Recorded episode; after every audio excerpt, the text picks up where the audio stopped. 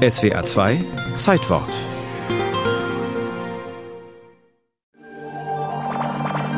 Das Radioteleskop der Ohio State University nannten alle nur Big Ear, großes Ohr. Nach einigen Jahren, in denen Big Ear fleißig Radioquellen im All kartiert hatte, bekam das Riesenohr 1973 einen neuen Auftrag. Es sollte von nun an nach Signalen außerirdischer Zivilisationen lauschen. Man begann damit alle zwölf Sekunden die Stärke der aus dem All einlaufenden Radiowellen zu messen. Diese Messwerte wurden auf Papierbögen ausgedruckt, die von Projektmitarbeitern alle paar Tage auf Auffälligkeiten hin kontrolliert wurden. Die Stärke der registrierten Signale wurde in Zahlen und Buchstaben ausgedrückt. Die Zahlen 1 bis 10 standen für die schwachen Signale, die das Rauschen des Alls nur wenig übertönten und die natürliche Ursachen hatten. Für etwas stärkere Signale waren Buchstaben in aufsteigender alphabetischer Reihe reserviert. A, B, C und so weiter. Dr. Jerry Amon war in den Tagen nach dem 15. August 1977 derjenige, der die papierenden Ausdrucke in Augenschein nehmen musste. In den meisten Spalten fand er kein Signal oder höchstens eine Eins, selten war mal eine Drei oder Vier darunter.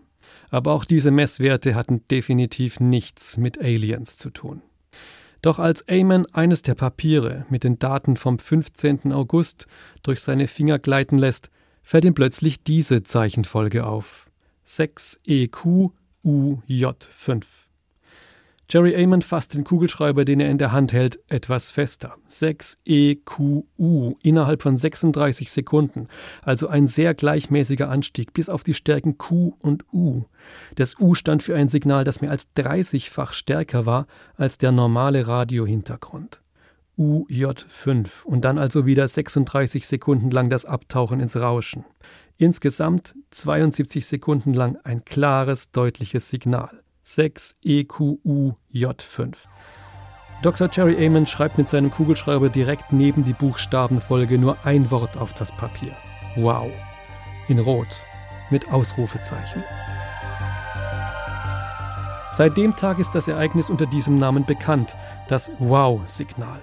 Leider wurde es seitdem nie wieder registriert. Und so ist seit dem 15. August 1977 das Wow-Signal ein Rätsel. Seine Frequenz lag mit 1420 MHz sehr nahe an einer typischen Radiofrequenz des Wasserstoffatoms, die sehr geeignet ist für die interstellare Kommunikation. Wenn es tatsächlich eine Botschaft von Außerirdischen war, wie lautete sie? Leider war das Auflösungsvermögen des Empfangsteils von Big Ear zu schlecht, um feststellen zu können, ob das Signal neben dem gleichmäßigen Anstieg und Rückgang noch eine feinere Struktur besaß, die man als Botschaft hätte deuten können. Sollten aber keine Aliens gefunkt haben, was war es dann?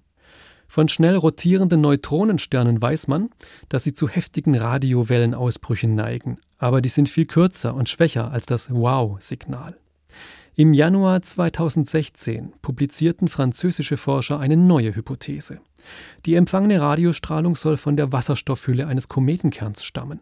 Aber Kometen sind viele Tage am Himmel zu verfolgen, weshalb sollte das Signal dann nur einmal aufgetaucht sein? Kurz und gut, das Rätsel ist bis heute ungelöst. Und da wir Erdlinge dieser Sache dringend auf den Grund gehen wollen, nutze ich die Radiowellen dieses Beitrags für eine kleine Bitte. Falls Sie, liebe Außerirdische da draußen im All, diesen Zeitwortbeitrag hören und sich doch nochmals melden wollen, gerne wieder auf 1420 MHz oder wahlweise auch auf der Frequenz dieses Senders. Das wäre echt wieder wow.